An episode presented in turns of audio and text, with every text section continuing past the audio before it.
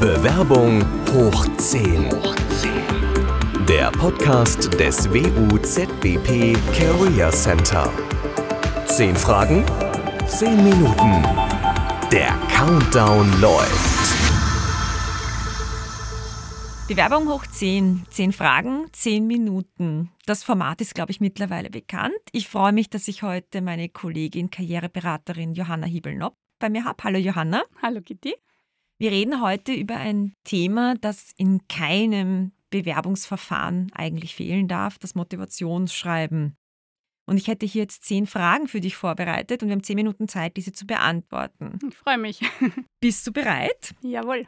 Passt. Ich starte den Countdown. Erste Frage.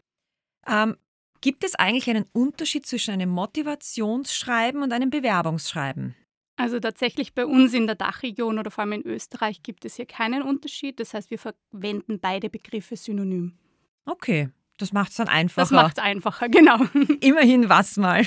Ähm, zweite Frage. Äh, in der heutigen Zeit, wie wichtig ist ein Bewerbungsschreiben eigentlich noch? Also grundsätzlich die Unternehmen erwarten sich noch die klassischen Bewerbungsunterlagen, sprich Lebenslauf und Motivationsschreiben. Aber es passiert gerade auch ein bisschen so eine Kehrtwende. Also manche Unternehmen setzen hier auch auf andere Methoden, sei es jetzt beispielsweise ein kurzes Video, ein 30-sekündiges, wo ich mich vorstellen soll. Aber die Vorbereitung ist in beiden Fällen das Gleiche. Also es geht immer darum, welche Motivation habe ich für diese Position oder auch für dieses Unternehmen. Wenn du jetzt ähm, die, die Phrase stehen hast, aussagekräftige Bewerbungsunterlagen, wäre dann für dich ein Bewerbungsschreiben noch dabei?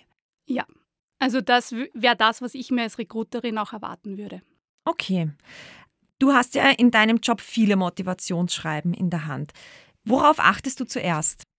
Also wie in den meisten Situationen, es geht auch hier um diesen ersten Eindruck ist das Motivationsschreiben strukturiert, gut übersichtlich, macht seinen angenehmen ersten Eindruck, gibt es vielleicht auch eine Art Wiedererkennungswert, weil gerade wenn ich sage von der Formatierung vom Lebenslauf, wenn ich hier schon mit Farben gearbeitet habe oder mit gewissen Symbolen und ich erkenne das einfach am Motivationsschreiben wieder, dann empfinde ich das sehr angenehm. Und was hier auch sozusagen, worauf man auch achtet, ist auch die Länge des Motivationsschreibens, denn hier gilt nicht, je länger, umso motivierter. Im Gegenteil, mhm. also man muss sich ja vorstellen, wenn ich jetzt sage, ich habe nicht das eine Motivationsschreiben, sondern vielleicht 30 oder 50, dann kann das auch mal abschrecken. Vor allem ein Motivationsschreiben erfordert sehr viel mehr Konzentration, diesen Inhalt auch aufzunehmen. Es ist ganz anders als beim Lebenslauf, wo ich einen Blick drauf werfe und schon gewisse Dinge einfach sehe. Beim Motivationsschreiben muss ich das konzentriert lesen. Und hier ist es einfach angenehm, wenn es netto, würde ich sagen, eine halbe A4-Seite circa vom Umfang her hat. Mhm. Ähm, jetzt hast du es eh schon gesagt, es, ist, es erfordert ja wirklich viel Konzentration, das zu lesen. Welche Inhalte würdest du dir in einem Motivationsschreiben erwarten? Also ganz wesentlich sind drei Fragen, die zu beantworten sind. Das eine ist, warum dieses Unternehmen? Also gibt es hier irgendeinen Bezug, den ich habe? Habe ich das Unternehmen schon mal wo kennengelernt? Über ein Karriereevent, eine Karrieremesse? Habe ich in der Zeitung was Spannendes drüber gelesen oder auch bei der Internetrecherche als Vorbereitung auf den Bewerbungsprozess? Irgendwas, was mir in Erinnerung geblieben ist. Das zweite ist, warum diese Position? Also was konkret interessiert mich daran von den Tätigkeiten? Und die letzte Frage, die auch ganz wichtig ist, warum ich? Also was bringe ich mit, dass der Arbeitgeber sagt, ah, spannende Person. Mhm. Da geht es um die Fähigkeiten, um die Lernerfahrungen, aber auch um das theoretische Wissen, das ich über das Studium beispielsweise mir angeeignet habe. Sind das nicht auch Inhalte, die im Lebenslauf stehen? Genau, da kann man ganz gut eigentlich unterscheiden zwischen dem Lebenslauf, führe ich es hier als Fakt an und im Motivationsschreiben spanne ich den Bogen von diesen Fakten zum Stelleninserat. Das heißt, anhand eines ganz konkreten Beispiels versuche ich zum Beispiel meine Stärken zu erklären. Also welche Aufgaben hatte ich in der Vergangenheit, die ich vielleicht auch in der Zukunft bekomme in diesem Job und welche meiner Stärken haben mir dabei geholfen oder auch welche Lernerfahrungen bringe ich mit, wo ich sage, hm, würde ich in der Zukunft anders oder besser machen. Mhm. Du hast vorher schon ähm, die Länge angesprochen, nicht zu lange, nicht zu kurz. Gibt es irgendeinen Richtwert, wie lange ein Motivationsschreiben sein soll? Also wir haben hier klassisch mit der Briefform ja zu tun. Das heißt, wir haben hier mhm. eine A4-Seite, die man sag ich mal, erwartet als Recruiter, Recruiterin. Und wenn wir hier dann sagen, wir haben hier die Betreffzeile, beziehungsweise oben auch noch die Kontaktdaten des Bewerbers, der Bewerberin, dann sind wir da tatsächlich vom Umfang her eigentlich nur auf einer halben A4-Seite reinen Inhalt. Also die Herausforderung ist es sehr oft, das so kompakt darzustellen, aber trotzdem auch die, die Motivation ausreichend zu begründen. Mhm. Aber eben nicht krampfhaft unter Anführungszeichen in die Länge ziehen. Genau. Okay. Ähm, sechste Frage, viereinhalb Minuten, also sehr, sehr gut in der Zeit. Ähm, ich glaube, gerade der erste Satz, der berühmt-berüchtigte erste Satz, ist ja für viele eine große Herausforderung. Ich kenne es von mir selber. Hast du hier Tipps, wie diese Einleitung und der Einstieg gelingen kann? Also hier empfiehlt sich mal der Perspektivenwechsel. Wie würde es mir denn gehen, wenn ich jetzt 30 oder 50 Motivationsschreiben lesen müsste? Was würde ich gern lesen? Also was weckt das Interesse? Denn dieser Standardeinleitungssatz, mein Name ist, ich bin so und so alt, studiere im fünften Semester beispielsweise, das sind ja Informationen, so wie wir vorher gesprochen haben, das sind Fakten, die kenne ich ja schon aus dem Lebenslauf in den meisten Fällen. Das heißt, hier bietet sich an, viel direkter einzusteigen. Also, was hat mein Interesse geweckt an der Position, am Unternehmen? Was unterscheidet mich auch von den anderen Bewerber, Bewerberinnen? Und natürlich, wenn ich hier schon die Chance ergriffen habe und Veranstaltungen besucht habe, so wie beispielsweise unsere lange Nacht Unternehmen, die ja bald ist, dann bietet sich das einfach an, wenn ich genau mit sowas einsteige, weil das ist dann was, wo ich als Leser, Leserin sage, ah, spannend, das bleibt mir auch in Erinnerung, da lese ich jetzt gerne weiter. Mhm. Ähm, die nächste Frage, die äh, bezieht sich irgendwie auch darauf. Manchmal hat man ja wirklich so einen Knopf im Kopf sozusagen, also eine Schreibblockade. Hast du Tipps, wie man diese überwinden kann? Ja, habe ich tatsächlich. Also das Schreiben ist, ist, ja auch nicht jedermanns Sache, das muss man ja auch sagen. Also die einen sagen, okay, beim Interview, da fällt es mir total leicht, das mal zu erzählen oder zu beschreiben, warum mich dieser Job interessiert. Aber das Ganze auf Papier zu bringen, ist eine andere Herausforderung.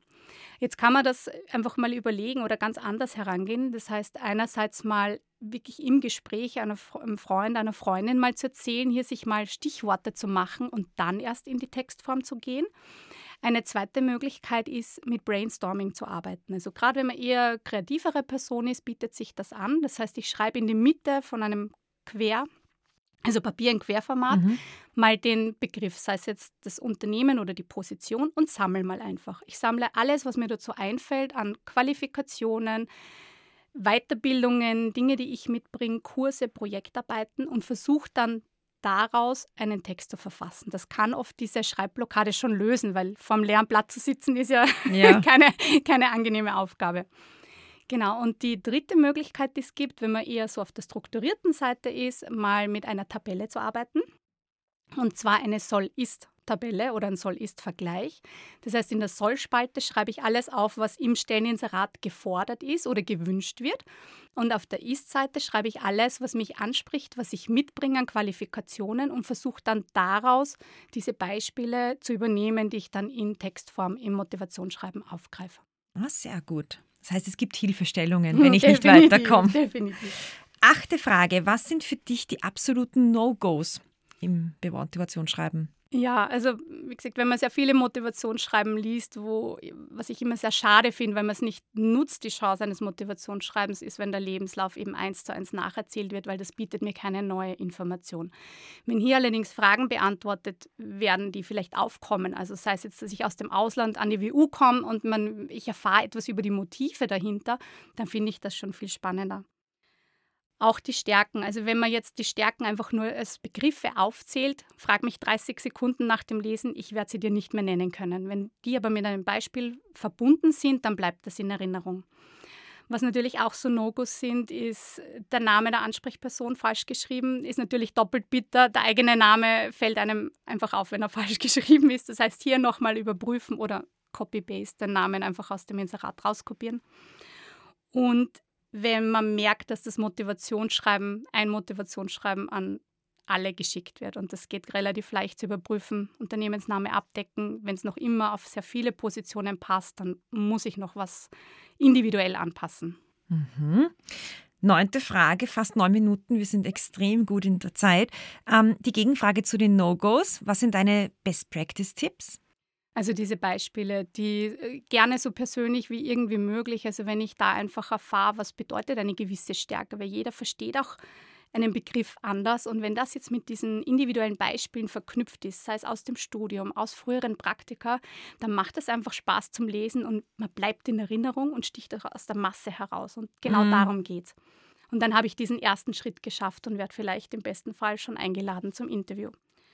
Was damit einhergeht, ist eben dieses Storytelling. Also alles, was sich gut verknüpfen kann, macht einfach, wie gesagt, Spaß zum Lesen, bleibt in Erinnerung.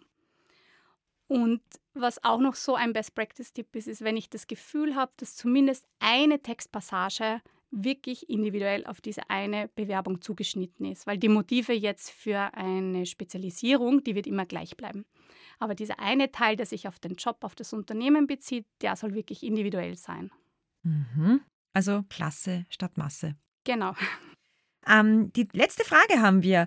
Was wünschst du denn für das nächste Motivationsschreiben? Natürlich ganz viel Motivation, dass man genau diese Motivation auch dem Leser, dem Leserin glaubhaft rüberbringt, damit man dann sozusagen diesen ersten Schritt im Bewerbungsprozess geschafft hat. Super, ich stoppe 10 Minuten 20. Ich würde sagen, wir waren sehr, sehr, sehr gut in der Zeit.